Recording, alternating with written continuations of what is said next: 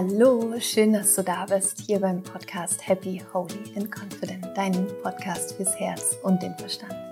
Mein Name ist Laura Marlina Seiler und ich freue mich so sehr, heute eine Podcast-Folge mit dir zu teilen, die mir unglaublich ans Herz gegangen ist und von der ich überzeugt bin, dass es ein so wichtiges Thema ist. Und zwar hatte ich den wunderbaren Jörg Hoppe im Interview und Jörg war ein sehr, sehr erfolgreicher Medien- und Fernsehunternehmer. Er hat unter anderem die Tim Melzer Show produziert und ganz viele andere sehr, sehr erfolgreiche Fernsehshows in Deutschland und hat dann im Jahr 2016 die Krebsdiagnose bekommen und hatte dann eine längere Zeit in seinem Leben, wo er lernen musste, mit dieser Krankheit umzugehen, wo es unter anderem auch um die Frage ging, will er überhaupt es versuchen, eine Chemotherapie zu machen oder zu heilen, weil er wirklich eine Diagnose von 50-50 bekommen hat, ob er überlebt oder nicht.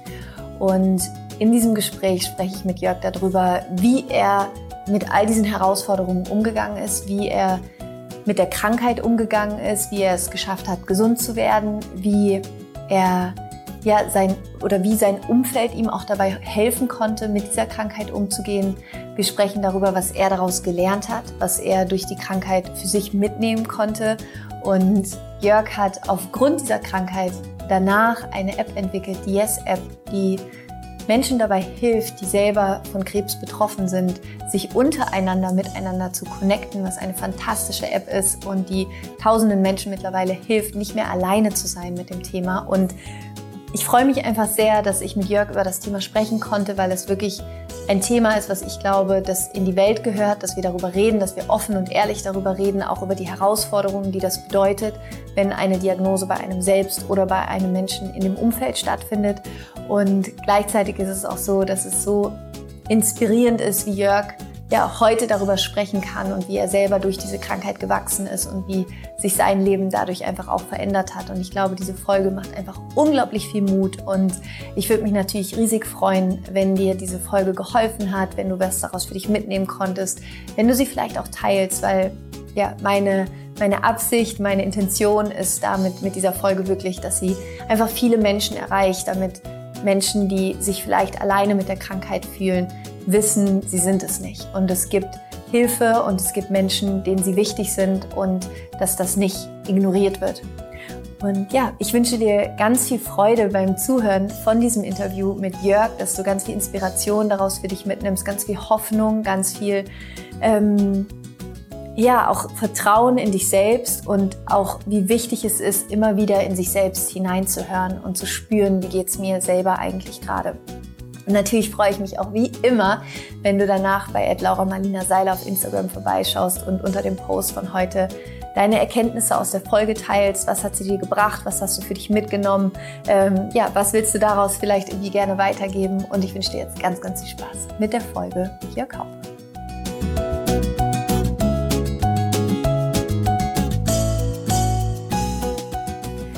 Ich freue mich so sehr, heute einen Menschen hier im Podcast begrüßen zu dürfen, den ich selber vor knapp einem Monat endlich persönlich kennenlernen durfte, nachdem mir meine Patentante Marisol schon immer ganz viel von dir erzählt hat. Jörg Hoppe, es ist so schön, dass du hier bist. Danke, dass du da bist. Danke, dass ich da sein darf. Ich freue mich. Magst du mal ein bisschen erzählen? Ich würde gerne mal so ein, dich ein bisschen länger vorstellen quasi und mit dir so eine kleine Zeitreise zu machen. Ähm, am besten gehen wir mal so 20 Jahre zurück. Äh, wie, wie, wer war Jörg vor 20 Jahren? Wie, wie sah dein Leben da aus? Wie sah so ein typischer Tag aus bei dir? Also vor 20 Jahren war ich Medienunternehmer, hm. wohnte noch in Hamburg und äh, das war, glaube ich, die Zeit so ungefähr, wo ich deine Patentante auch kennengelernt habe, Marisol. Ja. Weil zu der Zeit habe ich dann mit ihr eine Kochsendung gemacht, eine tägliche Kochsendung, die erste tägliche Kochsendung im deutschen Fernsehen. Und Marisol war die Producerin, die kam gerade aus Amerika vom Food Channel, war eigentlich der einzige Profi, den, den ich überhaupt kannte, der es hätte machen können in Deutschland. Und ich war sehr dankbar, Marisol äh, kennenzulernen. Und die hat auch einen mega Job gemacht. Die hat dann die Karriere von Tim Melzer damit auch begründet. Und äh, ja, und der Jörg Hoppe, der war damals äh, da im Wesentlichen mit beschäftigt, seine Firma, diese Fernsehproduktionsfirma, an den neuen Markt zu bringen. Das war so ein Marktsegment an der Börse. Das gab es damals, der neue Markt, wo dann äh, innovative Unternehmen äh, alle äh, sich Börsen notieren konnten. Ähm, und das haben wir dann auch versucht mit unserer Firma. Es ist uns auch gelungen. Und äh, damit war ich sehr, sehr stark beschäftigt äh, äh, zu dem Zeitpunkt, äh, weil als ich mit Fernsehen angefangen habe oder so, war das undenkbar. Ich wäre nie auf die Idee gekommen, dass man damit an die Börse gehen kann. Ja, und äh, fand das total faszinierend, äh, was da so alles äh, möglich war zu der Zeitpunkt. Da machte sich so ein Fenster auf und äh, und eigentlich, oder eine Tür auf. Und immer wenn sich Türen aufgemacht haben, bin ich meistens auch immer da durchgegangen. Wie, wie war so deine innere Welt? Also wie, wie, worüber hast du dir Gedanken gemacht? Worauf, wo, auf welchen Dingen lag dein Fokus? Wie hast du dich gefühlt? Also wirklich, wenn man mal so die innere Tür in deine Welt aufmachen könnte, wer, wer war Jörg Hoppe damals? Der Jörg Hoppe damals, der war vielleicht auch gar nicht so anders als der Jörg Hoppe heute. Ich habe das große Glück gehabt in meinem Leben, dass ich äh, immer was machen konnte, was mich irgendwie erfüllt hat. Ja, ich habe Arbeiten nie verstanden als etwas, um, um mir meinen Kaffee davon kaufen zu können, sondern das war eigentlich immer was, was mich erfüllt hat. Ich habe meistens Dinge gemacht, die, die fand ich wahnsinnig spannend. Äh, ich habe das nicht als Arbeit begriffen, sondern auch als Erfüllung. Und äh, zum Beispiel eine Kochsendung zu machen.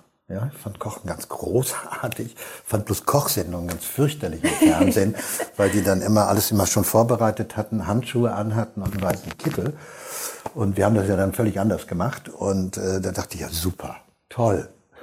Ja, das hätte ich mir gerne selbst angeguckt und das hab's, hab's dann auch. Und so und äh, und ähm, ja und das ist eigentlich äh, das große Glück meines Lebens, dass ich äh, die Dinge, die mich, die spannend fand, immer zu meinem Beruf dann auch machen konnte. Und ähm, das zieht sich das ganze Leben durch und, und äh, ja, bis heute.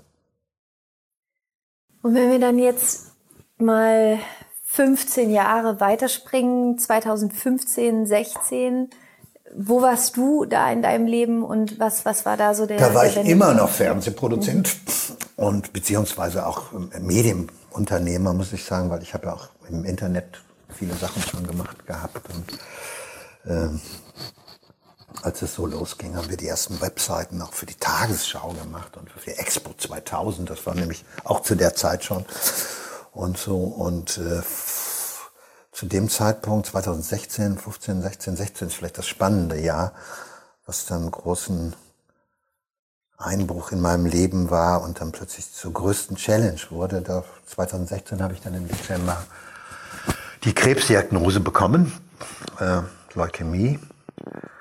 Ich kannte die Krankheit aus zwei Gründen. A, meine Mutter hatte dieselbe Art von Leukämie wie ich, obwohl es nicht vererbbar ist.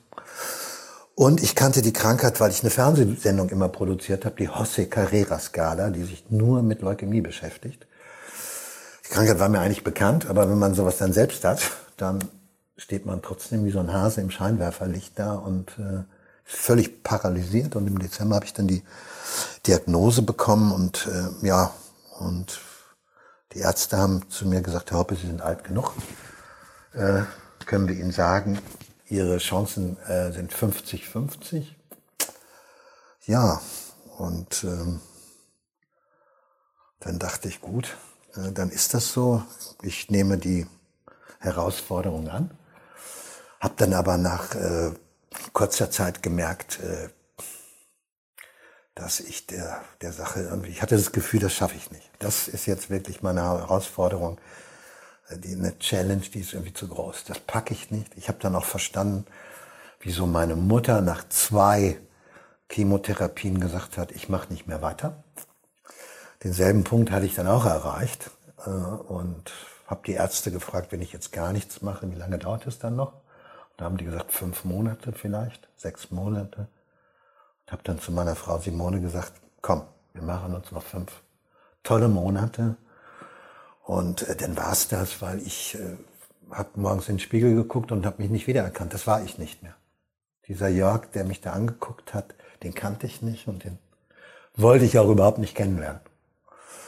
Ja, und äh, dann waren das so Freunde, die dann zu mir gesagt haben, Jörg, wir schaffen das. Die haben nicht gesagt, äh, Mann, das packst du schon oder äh, streng dich an oder äh, so, sondern die haben gesagt, wir schaffen das. Ja. Und äh, ja, und so war das auch. Die haben mich dann da so durchgetragen mit ihrer Liebe, mit ihrer äh, ja, mit ihrer Obhut, die haben mich bekocht, solange das noch ging. Nachher ging, das durfte man das ja gar nicht, weil ich dann auch immunsupprimiert war und total isoliert. Und haben mir ständig geschrieben und so. Und dann habe ich ein T-Shirt gemacht. Da stand drauf, Yes, we cancer. Ja, auf meinem Handy. Und äh, habe ich das gebastelt und drucken lassen und all meinen Freunden geschenkt. Und dann haben die mir alle ein Foto geschickt oder sind auch so ins Krankenhaus gekommen mit so einem T-Shirt. Und äh, dann kamen andere Patienten an oder Ärzte, Pfleger, die haben gesagt, wo kriegt man so ein T-Shirt? Und dann habe ich am Anfang irgendwie T-Shirts gedruckt und verschenkt vom Krankenhaus aus. Und äh, ja, und äh, habe dann dadurch sehr viel Kraft gewonnen, äh, die ich nicht hatte zu dem Zeitpunkt, aber die habe ich dadurch gewonnen, dass ich gemerkt habe, ich bin da überhaupt nicht alleine. Ich habe jetzt nicht die Arschkarte gezogen und äh, als Krebspatient hat man dann auch so das Gefühl, wieso ich denn jetzt? Ja, wieso habe ich jetzt Krebs? Und äh, das hat auch so, man kriegt so Schuldgefühle auch und, und auch so ein Gefühl, was habe ich falsch gemacht? Ja?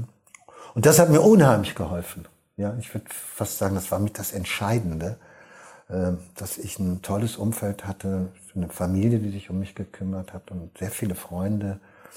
Viele sind auch erst richtige Freunde dadurch geworden. Ja, ich wusste gar nicht, dass wir so eng sind.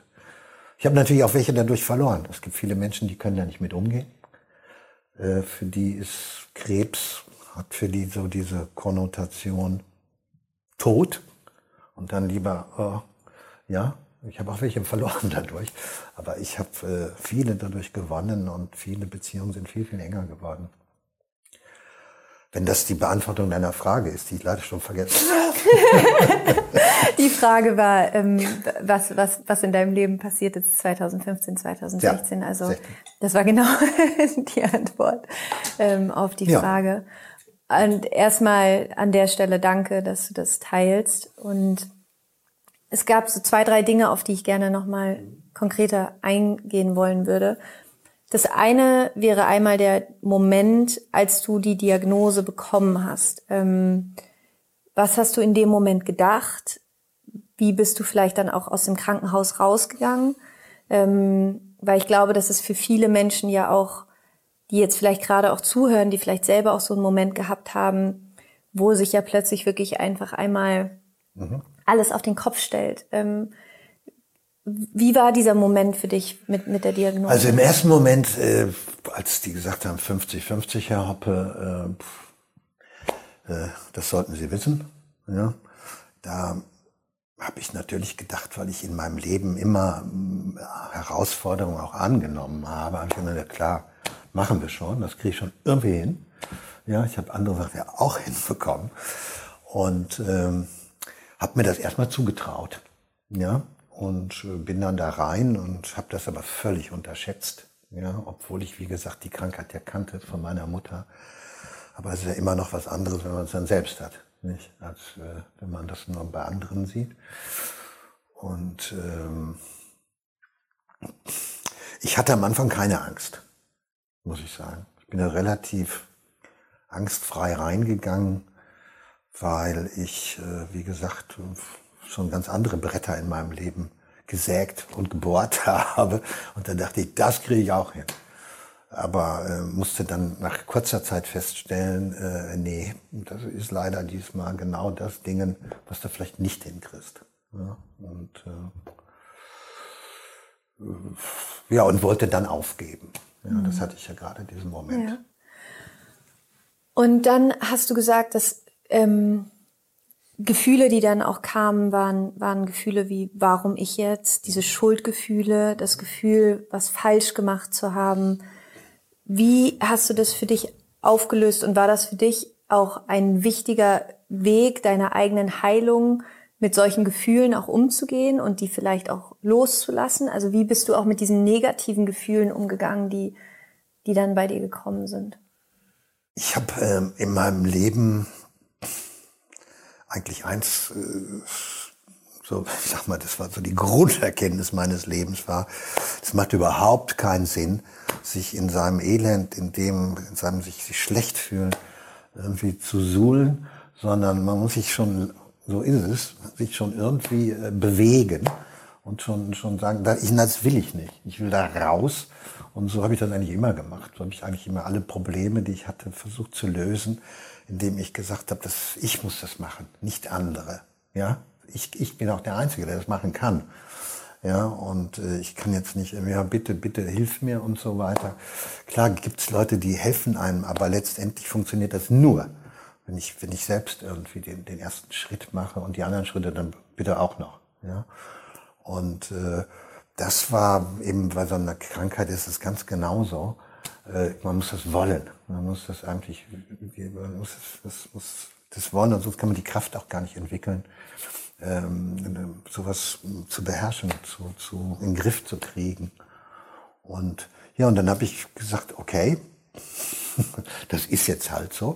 Und habe dann im Krankenhaus eben auch angefangen, äh, immer dann, wenn es ging, mich auch zu bewegen. Das war am Anfang sehr eingeschränkt. Ich habe hinter so einer Plastikscheibe eine Zeit lang gelebt, äh, weil ich immunsupprimiert war. Und dann habe ich mal gesagt, wann darf ich denn raus? Und dann bin ich irgendwie aufs Fahrrad und bin dann wieder ein bisschen ans Optimum ran und so, weil ich mich auch spüren wollte. Ich wollte wieder irgendwie merken, ach, da, du hast Kraft und die musst du bloß mobilisieren und so. Und dazu gehört eben auch ein bisschen sich körperlich irgendwie zu bewegen. Ich mache mein ganzes Leben lang, bewege ich mich schon immer.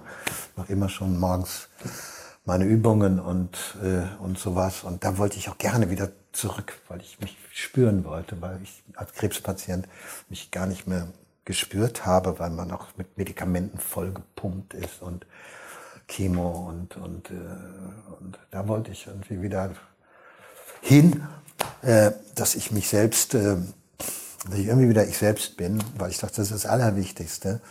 Äh, sonst äh, weiß ich gar nicht, äh, wie ich das machen soll. Und du hast vorhin gesagt, dass ähm, als du gemerkt hast, dass, dass du nicht die Kraft hast, hast du zu deiner Frau gesagt, komm, wir machen uns fünf schöne Monate. Ja. Ähm, hast dann aber doch die Chemo gemacht. Mhm. Was hat, wann kam und wie kam die Entscheidung, doch nicht aufzugeben, sondern. Das habe ich ja gerade gesagt. Das war, war wirklich mein, mein Umfeld, meine Familie und die gesagt haben, ja, wir schaffen das. Die haben das, den Plural benutzt. Mhm. Ja, und da fühlte ich mich einfach, da konnte ich ja nicht sagen, ja, macht mal, ich nicht. ja. ja. ja. Viel Spaß.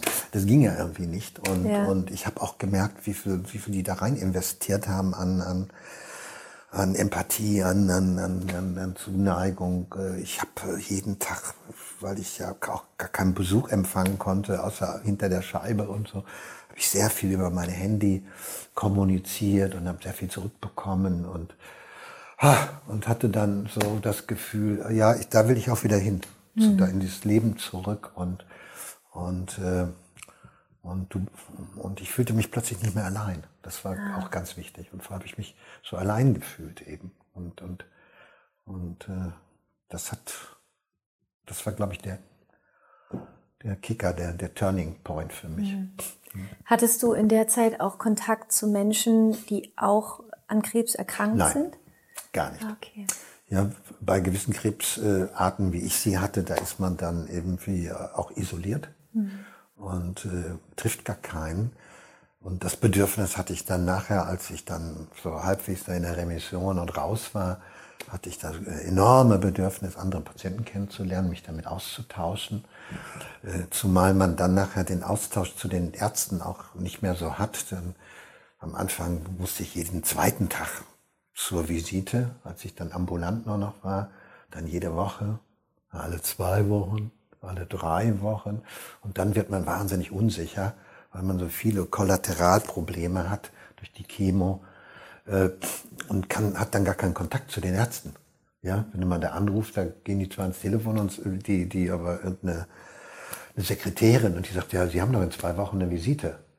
Ja, merken Sie sich Ihre Frage so ungefähr. Mhm. Und in der Zwischenzeit ist man aber völlig in Panik und, und so. Und deswegen hatte ich das Bedürfnis, mich auszutauschen mit anderen Patienten und ähm, ähm, ja, und habe dann den Kontakt gesucht, auch zu, zu äh, Selbsthilfegruppen und habe dann festgestellt, äh, schön, äh, aber die hatten dann zum Teil ganz andere Themen als ich. Ja, weil das, das ist ja ein, ein Kosmos an Themen, die dann äh, entstehen können. Das sind zum Teil auch existenzielle Probleme, die man dann sehr schnell bekommt als Krebspatient. Viele können dann gar nicht wieder zurück äh, auf den Arbeitsplatz oder wenn die zurückkommen, dann haben sie meistens nicht mehr den alten, weil man sagt, traust du dir das denn noch zu? Kommt die Krankheit nicht wieder bei dir? Und so. Und dann habe ich gemerkt, äh, ja, in so einer Selbsthilfegruppe, da treffe ich zwar welche, die haben dieselbe Krankheit wie ich, aber zum Teil andere Themen. Und ich habe niemanden gefunden, mit dem ich dann wieder meine Themen da irgendwie austauschen konnte. Und so kam die Idee zu der App übrigens, dass ich dachte, ja, das muss ja irgendwie, da muss ja eine App geben. Und dann habe ich geguckt, es gibt, gab sowas nicht. Ja, also es gibt Tinder, es gibt Apps, wo sich Hundebesitzer verabreden zum Spaziergang. Und was gibt's nicht alles für Apps, wo Menschen connected werden? Und äh, interessanterweise gab's das für Krebspatienten nicht. Und so entstand dann irgendwo die Idee, etwas zu machen, was äh, vielleicht ein bisschen zeitgemäßer ist und vielleicht auch noch mehr äh, ähm, zielgerichteter ist, dass man da auch wirklich jemanden findet. Mhm. Und bevor wir gleich noch über die App sprechen, wo ich auf jeden Fall auch nochmal drauf eingehen möchte, würde ich gerne vorher nochmal über den Moment sprechen, als du erfahren hast, dass du wieder gesund wirst oder bist.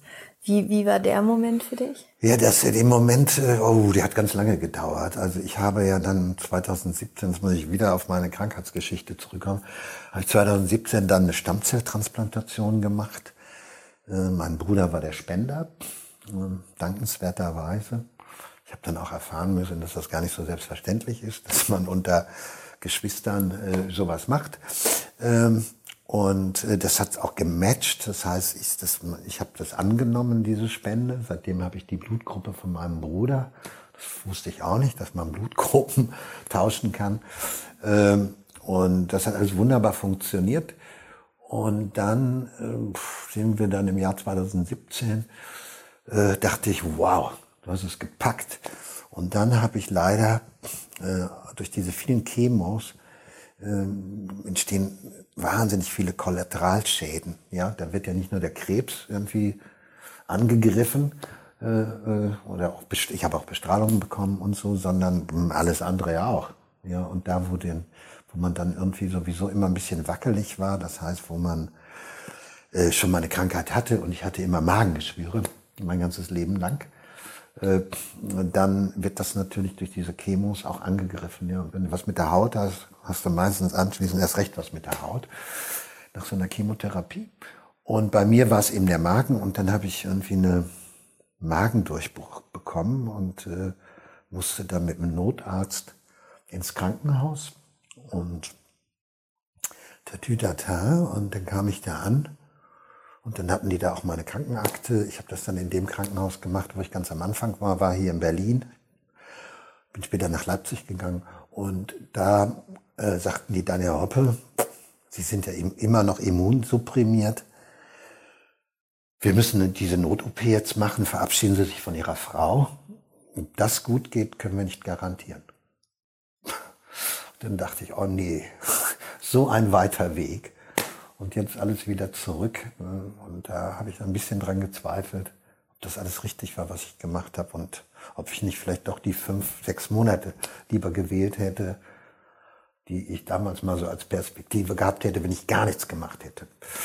Ja, und dann habe ich mich verabschiedet von meiner Frau und nach vier Stunden Not-OP wurde die dann angerufen. Die saß in ihrem Smart vom Krankenhaus und dann haben die gesagt, er hat überlebt.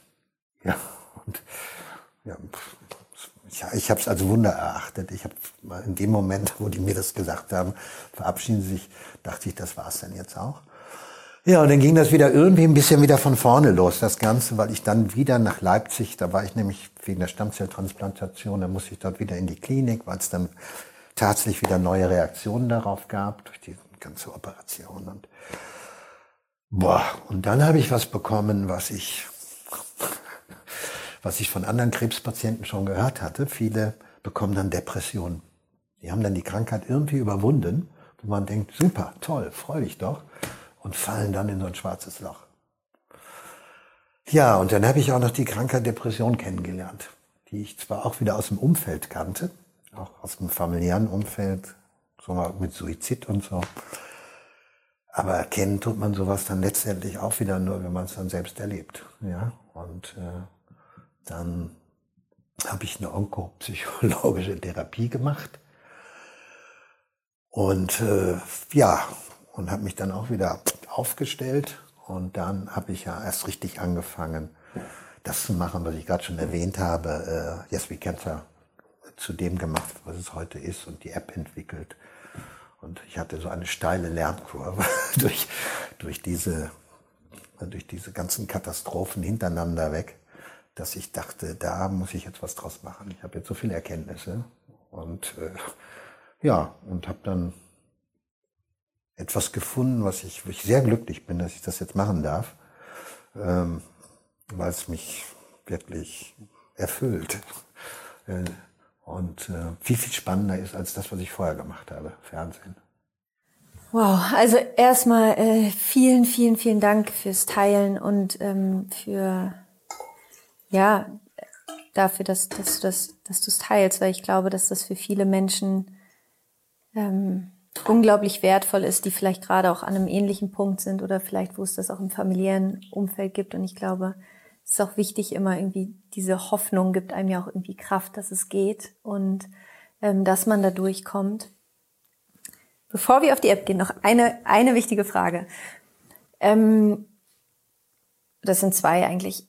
Hattest du das Gefühl, dass die Krankheit dir auch etwas über dich beigebracht hat, was vielleicht vorher nicht in deinem Leben funktioniert hat oder wie du vielleicht mit dir warst? Oder dass es vielleicht so eine Art von ähm, psychosomatischer Hinweis war, der sich da irgendwo vielleicht auch manifestiert hat? Ja, das ist eine gute Frage. Ähm also ich habe da nochmal deutlich durchgelernt, äh, dass es unheimlich wichtig ist, dass man sich mit sich selbst auch beschäftigt, dass man auch in sich hineinhört und so. Und ich glaube, äh, dann, ähm, dann, das hat jetzt auch was mit Krebs zu tun, dann kann man äh, vielleicht auch viele Dinge verhindern. Zumindest geht man dann vielleicht mal eher zum Arzt, zu einer Vorsorge oder guckt noch mal. Äh, ich habe mal so ein Erlebnis gehabt mit Christoph Schlingensief, äh, kurz bevor der starb, da hatte der schon seine Krebsdiagnose, habe ich den noch getroffen, ähm, auf so einem Abendessen zur Berlinale und dann erzählte er mir, dass er genau weiß, wann er den Krebs bekommen hat. Und da dachte ich damals, so ein Quatsch. Ja, irgendwie kann ich mir nicht vorstellen. Und wenn mich heute einer fragt, äh, würde ich genau dasselbe sagen. Ja, ich würde auch sagen, ich habe das gemerkt, als ich den bekommen habe. Ich habe bloß auf die Signale nicht gehört. Ah, ich habe die irgendwie. Was waren, was waren Signale? Äh, das war so, dass ich hatte hintereinander weg. Das fing an mit einer guten Freundin, die in, an Krebs erkrankt ist und gestorben ist. Das hat mich unheimlich mitgenommen. Äh, Mareike Karriere, das hat mich wahnsinnig äh, mitgenommen, das zu erleben äh, wie jemand kämpft, aber auch dabei verlieren kann. Und äh, kaum hatte ich das irgendwie einigermaßen verarbeitet, das hat sehr lange gedauert, hatte ich dann das wahnsinnige Pech, äh, es ist unglaublich, dass ich in, in drei Monaten viermal auf einer Beerdigung war von sehr guten Freunden, die zum Teil auch alle jünger waren als ich. Und äh, danach habe ich dann äh, ein völlig verändertes Blutbild bekommen. Ich hatte permanent irgendwie ein, ein, ein Blutbild, was nicht okay war. Mal waren es äh, äh, die B12, B12 stimmte nicht, dann ähm, die HB-Werte nicht, dann Leukozyten nicht. Und alle zwei Wochen, wenn ich zu meinem Hautarzt, äh, Hausarzt gegangen bin, hatte ich wieder ein neues Blutbild und der sagte auch, oh Gott, oh Gott, ist was? Und ich sage, ich bin total gestresst momentan. Äh, ich konnte zum Teil nicht arbeiten. Ich bin dann in die, in die Firma gegangen und habe meiner Assistentin gesagt, du, aber bitte keine Anrufe und habe an meinem Schreibtisch gesessen und habe geheult. Ich, ich, ich konnte einfach nicht. Und dann habe ich eine, äh, eine Trauer-Trauma-Therapie gemacht. Und äh, ja, und im Nachhinein und habe dann eigentlich schon ein hämatologisches Blutbild gehabt zu der Zeit. Mein Hausarzt hat das aber, äh, den ich hier nicht dissen möchte, hat das aber nicht als solches erkannt. Ja, dass das eigentlich schon ein hämatologisches Blutbild ist. Und ich bin ja der völligen Überzeugung, viele Ärzte werden lachen. Ich bin in der Tat der Überzeugung, dass das äh, irgendwie alles schon irgendwie miteinander zusammenhängt. Ja? Und äh, ich vielleicht damals äh, eher darauf hätte schon reagieren müssen.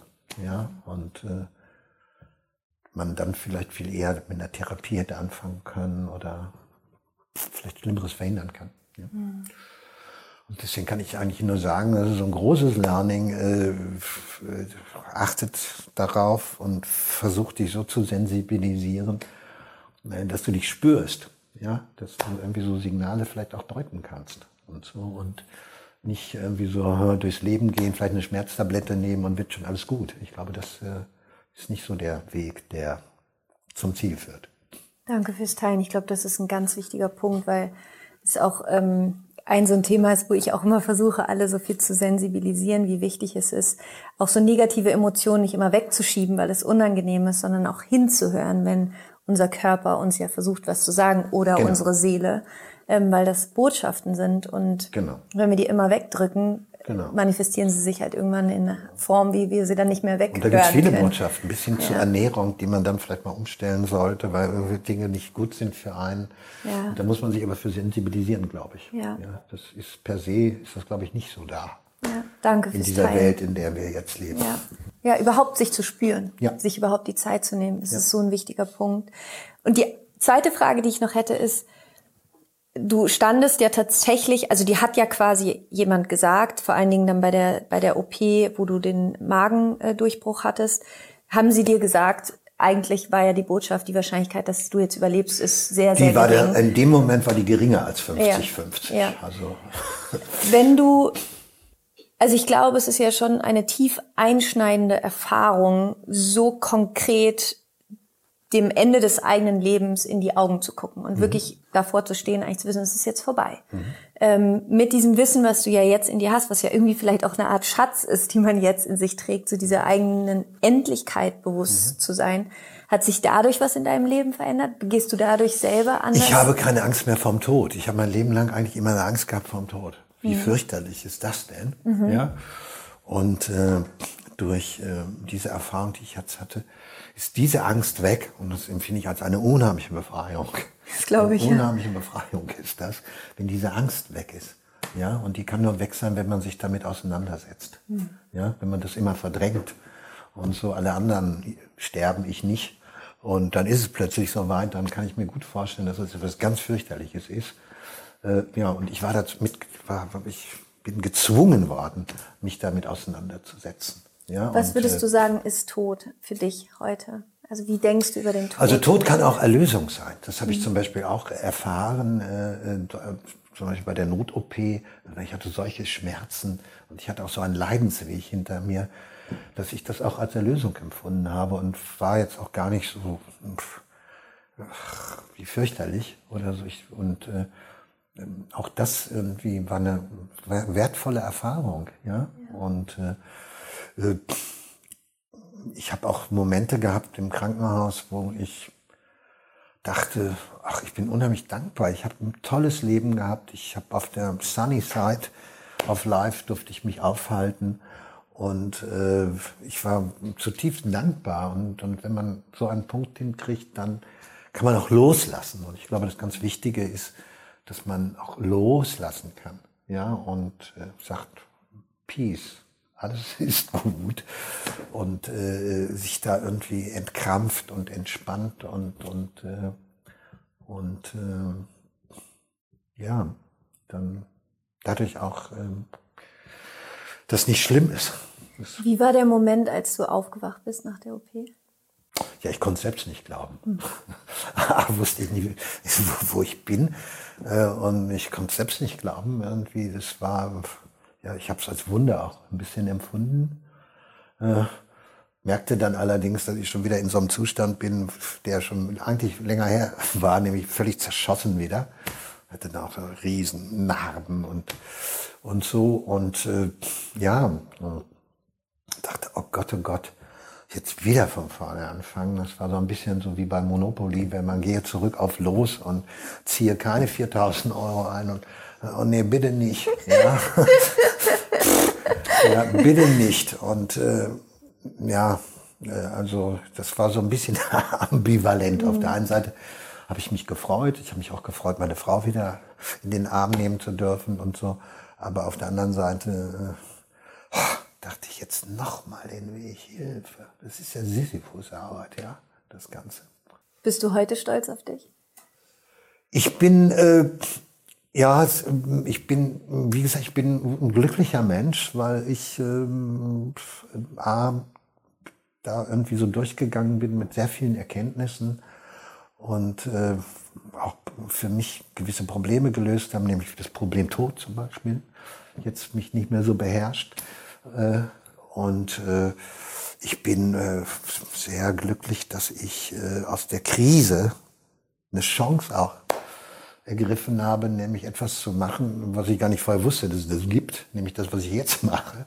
Ich da was erfunden habe für mich, aber auch für andere. Und äh, ja, und äh, das ist auch so eine Erkenntnis, die, glaube ich, ganz wichtig ist dass eine Krise, ein Problem, äh, eine Lebenskrise auch irgendwie eine Chance ist, sich neu zu erfinden, ja, und, äh, und nicht nur äh, ganz, ganz schlimm ist und, und Hilfe und alles ganz fürchterlich. Nein, das ist auch etwas, wo man, wo man eine Menge draus schöpfen kann, mhm. finde ich.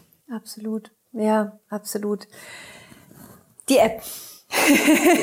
Lass uns über die App sprechen. Ähm, und bevor ich das, bevor wir da jetzt drauf eingehen, nur kurz so, ich, du kennst ja bestimmt von Joseph Campbell die Heldenreise. Ja. Und du bist, finde ich, ja wirklich so das, so das perfekte Beispiel, äh, wie du da durch diese Heldenreise gegangen bist und wie man wirklich durch all diesen Schmerz, durch all diese Ungewissheit auch und durch all, ja, all, all diese schwierigen Momente gegangen bist und da heute stehst und quasi daraus ein Geschenk mitgebracht hast oder eine, eine Medizin, ja, ein, etwas, was jetzt plötzlich allen anderen helfen kann, die noch am Anfang ihrer Reise stehen. Und das ist einfach so schön.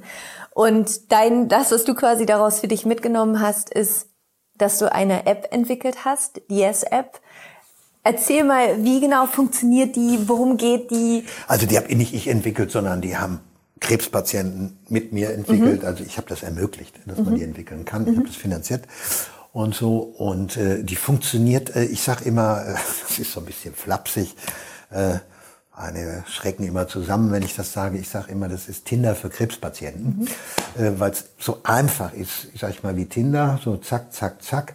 Und äh, die Idee ist eigentlich, dass man relativ schnell und unkompliziert äh, jemanden findet, der matcht mit dem ich mich austauschen kann. Und die ist nicht nur für Patienten da, sondern die ist auch für Angehörige, also für Betroffene, weil, weil Angehörige sind auch Betroffene, finde ich.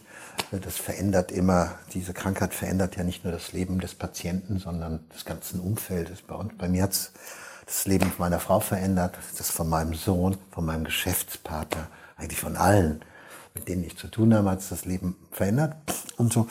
Und diese App ermöglicht das und wir wollen die jetzt immer weiter ausbauen. Da findet man auch georeferenziert, wenn man sagt, ja, ich will aber keinen in München finden, sondern immer in Berlin, äh, weil ich mich vielleicht auch mal mit dem treffen möchte, wenn Corona mal vorbei ist. Und äh, ähm, das kann die App alles.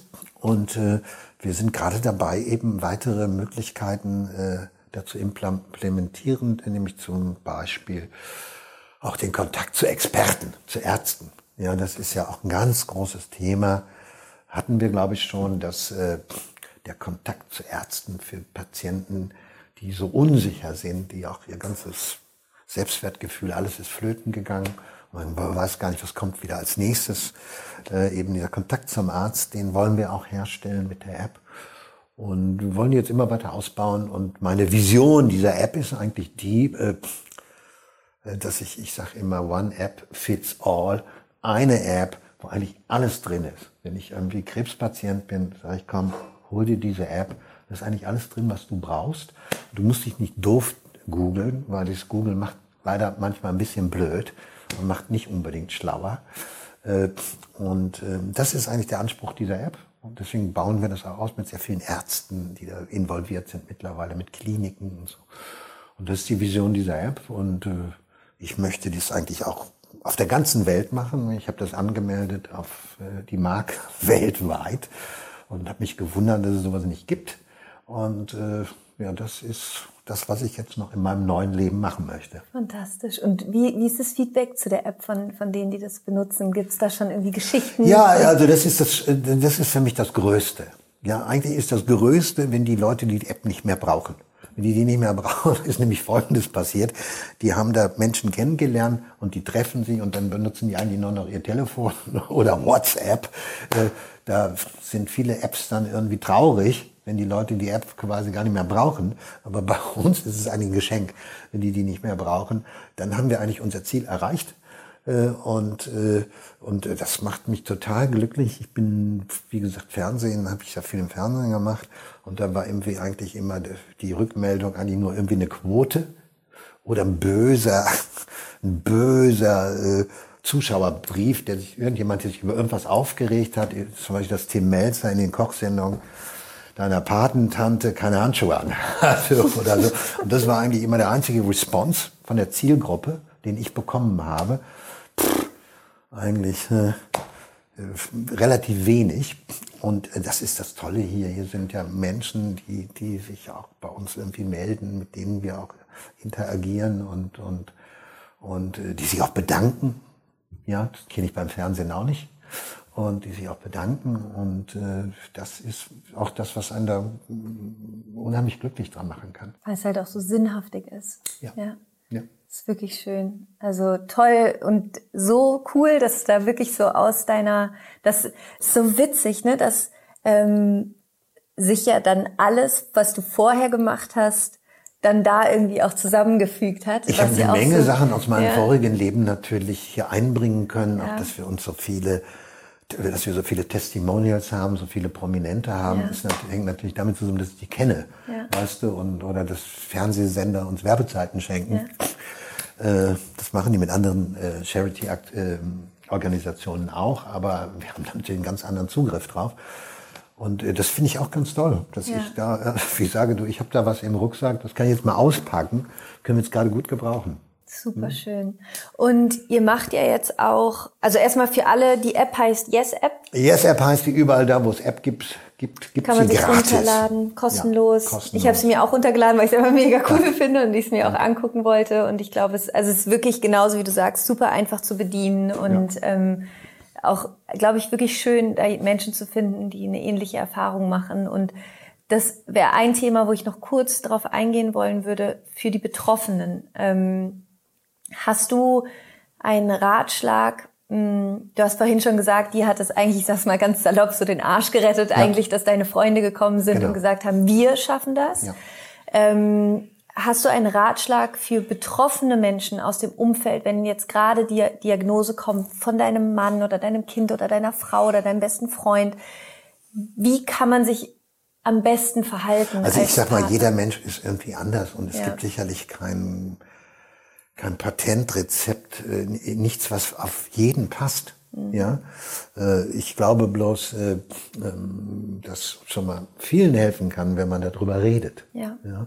Und das ist, musste ich leider auch feststellen, das gehört zu meiner großen Lernkurve, dass das eine Krankheit ist, die völlig anders ist als alle anderen. Da wird dann komischerweise nicht drüber geredet. Ja, jeder redet über seine Magengeschwüre oder ich habe Rücken oder ich habe irgendwas habe ich, aber über Krebs wird nicht so geredet und ich habe das gemerkt, als ich meinem Geschäftspartner, mit dem ich seit 32 Jahren zusammenarbeite, gesagt habe, du, ich habe Krebs, hat der gesagt, wie ist die Sprachregelung? Das hat er nicht zu mir gesagt, als ich gesagt habe, ich habe Magen hat er nicht gesagt, wie ist die Sprachregelung? Dann habe ich gesagt, du, ja, wie, was? Sagt, das können wir den Kunden nicht sagen und das können wir auch den Mitarbeitern nicht sagen. Die sind dann völlig verunsichert. Ja, und äh, ich habe dann gesagt, nee, das kann ich nicht. Ich kann nicht sagen, ich habe Grippe und ich sterbe vielleicht daran und du sagst den anderen, der ist an der Grippe gestorben oder wie stellst du das vor? Das kann ich nicht. Ich kann da nur mit umgehen, wenn ich auch sagen kann, ja, ich habe Krebs, ja. Und, und ich glaube, das ist für viele wichtig, dass ich, das, wie gesagt, das geht nicht für jeden, aber man sollte darüber reden. Und dann nimmt das auch, glaube ich, die Angst vor der Krankheit. Ja, diese Angst vor dieser Krankheit, es gibt ja keine Krankheit, die so angstbesessen ist, hängt damit zusammen, dass so wenig Informationen auch darüber herrschen. Das ist kein Todesurteil, Krebs. Das ist dann ein Todesurteil, wenn man zu spät auf irgendwas reagiert, wenn man nicht zur Vorsorge geht, dann kann das in der Tat zum Todesurteil werden, dann kann man sogar an Prostatakrebs sterben. Ich kenne viele Männer, die sind an Prostatakrebs gestorben, weil die einfach nicht drüber geredet haben, weil die nicht zum Arzt gegangen sind. Dann muss ich auch sagen, ja, selber schuld. Wirklich, knallhart. Ja? Und äh, das ist, glaube ich, ganz wichtig. Äh, redet darüber und, und, und äh, teilt eure Ängste und, und tauscht euch aus darüber. Und es darf sich niemand verstecken, der das hat. Mhm. Ja, und das ist mit so ein Anliegen von Yes We Cancer, dass wir das aus dieser Tabuzone rausholen wollen, wo diese Krankheit komischerweise immer noch ist. Ja, und ich glaube, viele Themen in der Gesellschaft, ob das nun AIDS oder oder äh, keine Ahnung was ist, die haben sich oder, oder Schwulsein oder so, die die die haben sich ja erst dadurch irgendwie, äh, da hat sich ja erst was bewegt, indem irgendwelche Leute gesagt haben, ja, ich bin schwul, so what? Ja, oder die gesagt haben, ich habe AIDS, ja, und, und, und ich, ich glaube, das ist mit, mit Krebs, glaube ich, ganz genauso. Ja, und man muss wissen, jeder zweite Deutsche wird im Laufe seines Lebens eine Krebsdiagnose bekommen, weil die Gesellschaft ja auch immer älter wird. Ja? Und hier wird aber so, in dieser Gesellschaft wird das so gehandhabt, als sei das irgendwie so ein Randphänomen. Und äh, bitte nicht drüber reden, brauchen wir nicht unbedingt. Ja? Und ich habe festgestellt, viele wollen auch drüber reden. Deswegen haben wir diese große Unterstützung auch von den so wahnsinnig vielen Prominenten. Du bist ja auch jemand gewesen, der den Spot da gemacht hat. Äh, weil viele wollen darüber reden und, äh, und sagen, nee, also das finde ich auch genau richtig. Und die kennen die Krankheit. Viele kennen das ja aus der Familie. Und jeder hat da eigentlich immer eine Geschichte zu. Ja, ja. Ja, das ist ja hier eine Dauerwerbesendung. Für ja, ist auch so für dich. Muss man dann so einblenden. ja, absolut. Ähm, ja, nee, es ist tatsächlich so. Ich kann mich auch daran erinnern, als ich ganz klein war, neun, ähm, ist mein Cousin, der elf war, ähm, hatte einen, ähm, einen schlimmen Tumor in der Schulter. Und äh, das war ganz schlimm, also für, für seine Familie, für, für, also für die ganze Familie. Ich kann mich, also es ist für mich auch noch eine sehr lebhafte Erinnerung als Kind, wie das unsere ganze Familie in dieser Zeit ähm, beeinflusst und beschäftigt hat. Natürlich ist es beim Kind noch mal was, noch mal was anderes, glaube ich, diese Angst davor, dass das Kind daran stirbt. Ähm, aber dass ich, ich weiß auch noch trotzdem, wie wenig dann aber doch irgendwie drüber gesprochen worden ist ja, am Ende. Ja. Ähm, mein Sohn, der heute Glück, 21 äh, ist, der hatte in der Klasse, das ist ja noch gar nicht so lange her, das war also schon in der Oberstufe, auch ein Mitschüler, der an Krebs erkrankt ist. Mhm und daran gestorben ist auch. Mhm. Und äh, die Eltern, die haben da nicht drüber geredet. Die ganze Klasse war völlig verunsichert. Was hat der denn? Wo ist denn der? Bekommt der wieder?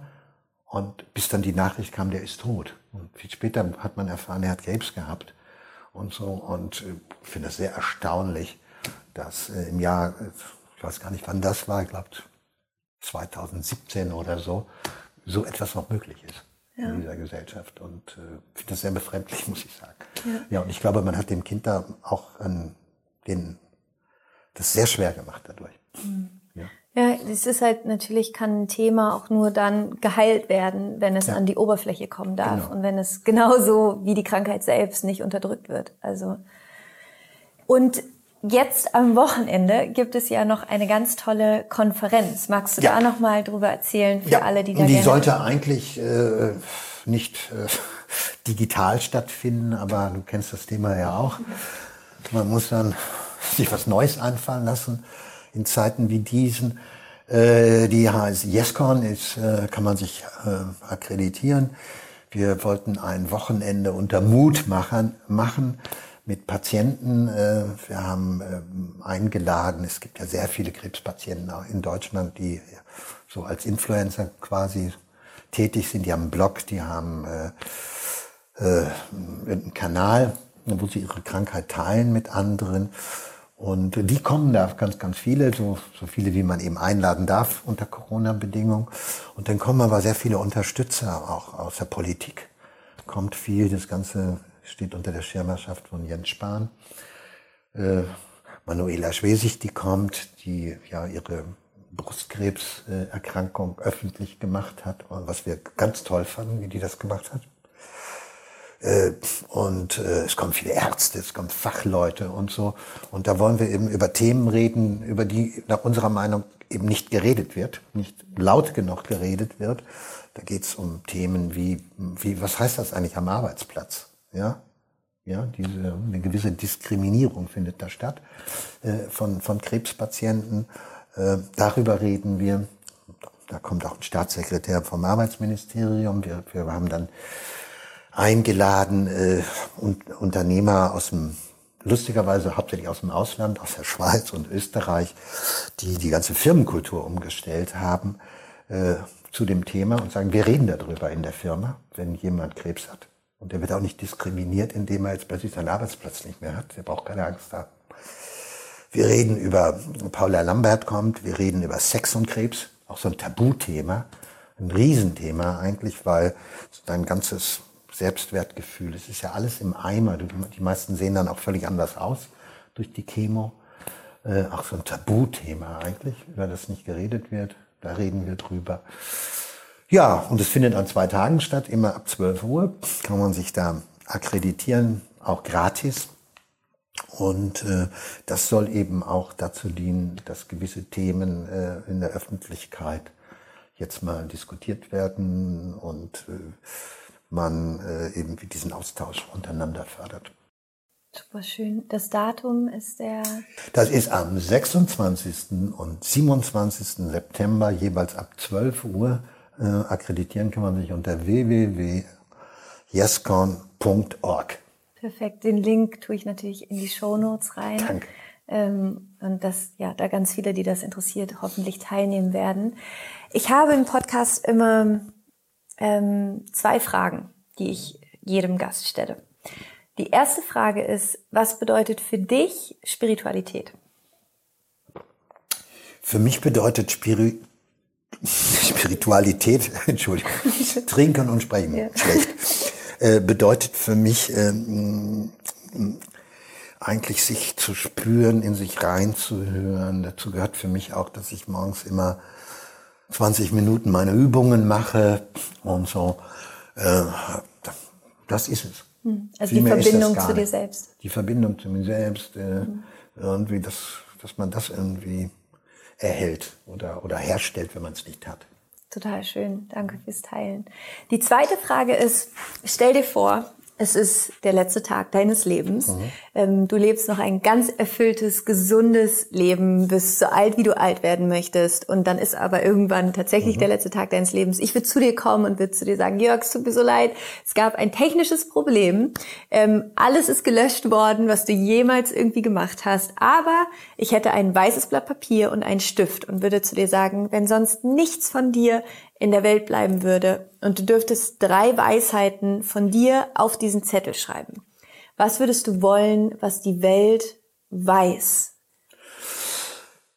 Also, ich würde den Satz da hinschreiben, der auch das Motto unserer Veranstaltung ist, du bist nicht allein. Und das meine ich in, in jeglicher Hinsicht.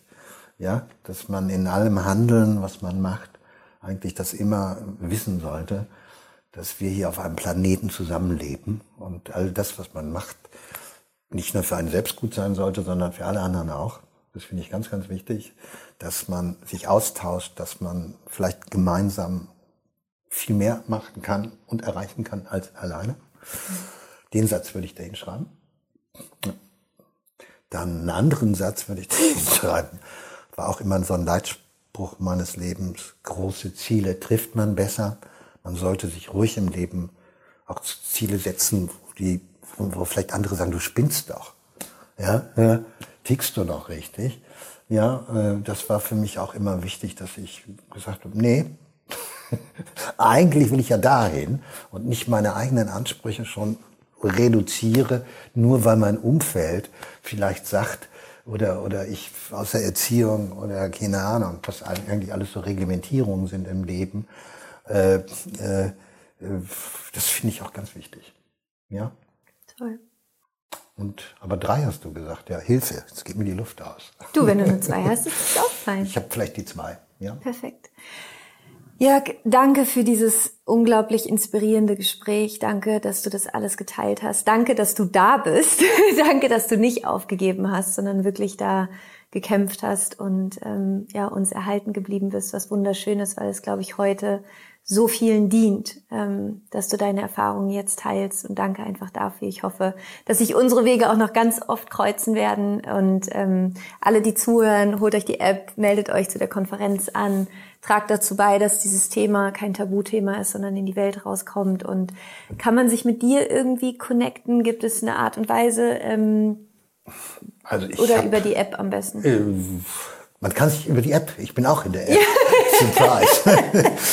man kann sich über die App und dann äh, kann man sich, glaube ich, auch über unsere Webseite. Okay, ach da so. ist von allen unseren äh, Aktivisten, nenne ich die immer, äh, äh, sind die E-Mail-Adressen drauf, Ach, meine auch. Super. Wir haben alle die gleiche, immer drei Buchstaben vorne und dann.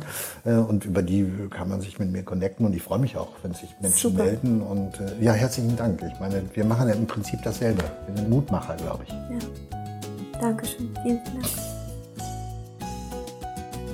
Ich hoffe sehr, dass du ganz viel aus diesem Interview mitnehmen konntest, dass du dich gerade bestärkt und vertrauensvoll fühlst in deinen Weg und auch in die Tatsache, dass uns das Leben einfach immer wieder Herausforderungen bringen wird, aber dass du immer einen Weg finden wirst, eine Lösung finden wirst, egal wie schlimm es vielleicht in dem Moment sein wird und dass du hoffentlich niemals den Glauben an dich selbst aufgibst und dass du dir Hilfe holst oder Menschen holst, die dich einfach unterstützen können auf deinem Weg. Und du findest alle Links zu der Folge, zur App, äh, zur Webseite von Jörg, zu der Konferenz, die jetzt am Wochenende stattfindet, in den Show Notes. Teil auch das sehr, sehr, sehr gerne. Und natürlich freue ich mich auch, wenn du bei Instagram vorbeischaust, Laura Marlina Seiler und mit mir teilst, mit der Community teilst. Was war für dich die Erkenntnis aus der Folge? Wie fühlst du dich? Was hast du für dich mitgenommen? Was möchtest du vielleicht gerne zu dem Thema teilen? Vielleicht hast du auch irgendeine Inspiration zusätzlich noch zu dem Gespräch. Teil das alles unglaublich gerne und ich hoffe jetzt einfach, es geht dir gut. Ich hoffe, du bist in deiner Kraft und erlaubst dir wirklich dein Licht in die Welt hinaus zu strahlen, du selbst zu sein und dein Leben genauso zu leben, wie du es dir wünschst. Denn es ist dein Leben und dafür ist es da. Und ja, ich schicke dir eine riesengroße Umarmung und danke, dass es dich gibt. Rock on and Namaste, deine Laura.